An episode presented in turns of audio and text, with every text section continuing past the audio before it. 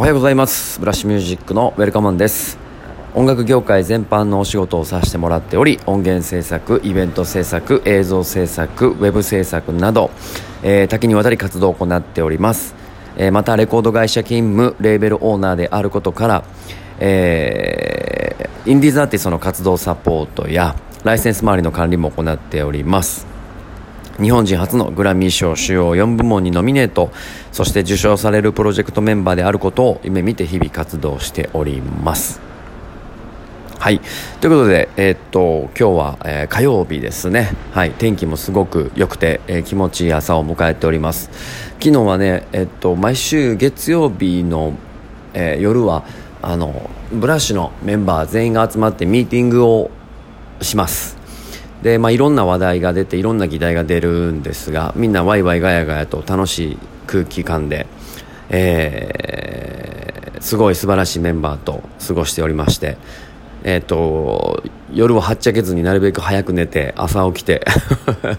今日もまあトレーニングをなんとかしとかないかんぞということで、はい、あの今日はちょっと若干寝坊しましたが、はい。えー、気持ちいい朝を迎えておるということですね。まあ、それはさておき、えー、今日も一つ気づきとかインプットをこのボイスログで、えー、毎日の、えーと、音声メモ日記という形でですね届けていきたいと思います。えっ、となんか野村監督のかっこいいなんかこうインタビューを、え見てて思ったんですがあの今回のテーマは努力でいきます。これもね多分結構頻繁に言ってしまうことなのであれなんですけれどもまあ僕自身はもちろん才能なんてそもそもないですし、えー、スポーツも一生懸命小学校中学校とサッカーやってきてあのサッカー選手になることが夢やったんですけれども中学校3年生の最後のインターハイ、えー、をやってですね受験勉強、まあ、頭がいいわけじゃなかったんでやってたんですけれども勉強もね。でもサッカーも続けたかったんでサッカーと勉強をずっと続けていき、えー、っと春のインターハイと最後、えー、秋のインターハイかな？もう一応残って、えー、っとまあ、ほとんどの子がね受験勉強で辞めていく中あの唯一残って数に数名だけ。で最後の結果出したいって言って、えーとまあ、そんなに結果も出ないまま小中本当にサッカー預けの日々を過ごしました。でそこからちょうど中学秋のインターハイが終わって受験勉強だって言いつつ、えーとまあ、友達の影響で音楽を始める。でそこから今まで音楽ばっかりやってる。っていうような、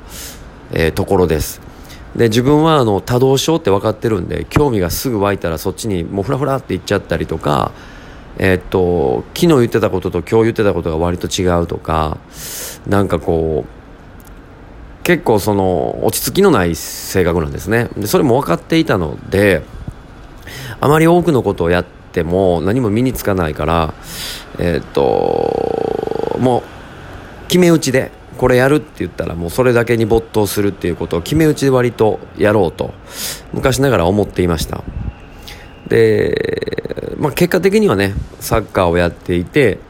音楽にはまって音楽をやっていて、えー、今に、えー、と今に28の時に、えー、まではね、えー、っとだから12年間ブランクを経てえー、もう一回さフットサルなんですけどフットサルと音楽のお仕事を、まあ、両立させて今に至ってるわけですね。でえ、っと他にも、まあ、例えば本当であれば、え、っとスノボーとかも大好きやし、え、っと夏はサーフィンにも出かけてみたいし釣りもしたいし、まあ、ゴルフは正直すごく興味あるしやりたいなともずっと思ってるし、えー、旅行も大好きだしえっとまあ、本当にねやりたいことはいっぱいあります。なんか飲食店とかも経営したいなとかね。なんかいろんな、えー、と服も好きなので、まあ、アパレルやってみたいなとかももう本当にいろんなやりたいことあるんですが、えー、と音楽っていうカテゴライズに関してはもうわがままに全てあの多動症全力全開でやってもいいって決めてるんですけどそれ以外のことは基本やらないってあの決め打ちでやってます。まあちょっとあのトークが努力からずれてますが、えー、戻してきてでどあのよくねすごいスーパースターの人たちとか、まあ、結果を残していってる人たちがよく言うやっぱ努力は必要だよっていうねあの結果よりも成果が大、えー、結果よりもプロセスが大事だっていうこともおっしゃってたし、まあ、その通りだと思っているんですが僕は結構努力の仕方が大事だなと思っていてて。えー、っとまずねがむしゃらにやっても意味がないので効率よく努力することとかも考えないといけないしあとはその割とね自己満足をしっかりしないといけないなと思っていてて、えー、っと僕が例えば60点ぐらいのせ、えー、っと点数100点満点中60点しか取れない僕が120点を目指すんだけど結果62点だった場合2点の伸び率を楽しめるかどうかみたいな。この2点しか伸びなかったっていうのをマイナスポイントとして見るのか2点上がったから次は64点だってポジティブに捉えるのか、まあ、120点目指してやったけど 2, 2ポイント上がったことが自分にとっては人生ににすごくこう価値を見出してるって捉えるのか、えー、やっぱり才能がないからやっぱりやめようって思うのかでこれって本当にこの2ポイントしか上がってないこと自体の捉え方ってもう様々あって。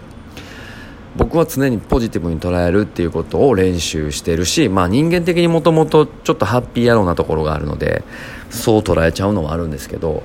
えー、努力を楽しんでます。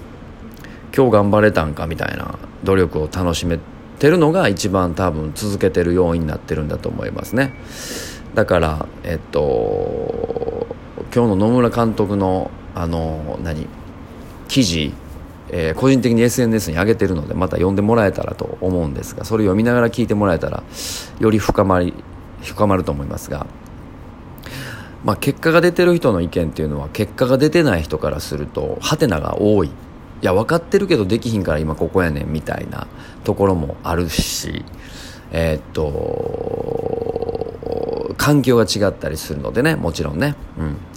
ただでも基本的には人間である以上は平等のラインに立ってるわけだし自分で自分の道を細かく選んできたから今のあなたのその場所がいてるわあるわけなので、まあ、言い訳は正直できないんですけど、まあ、僕ももちろんできないんですけど、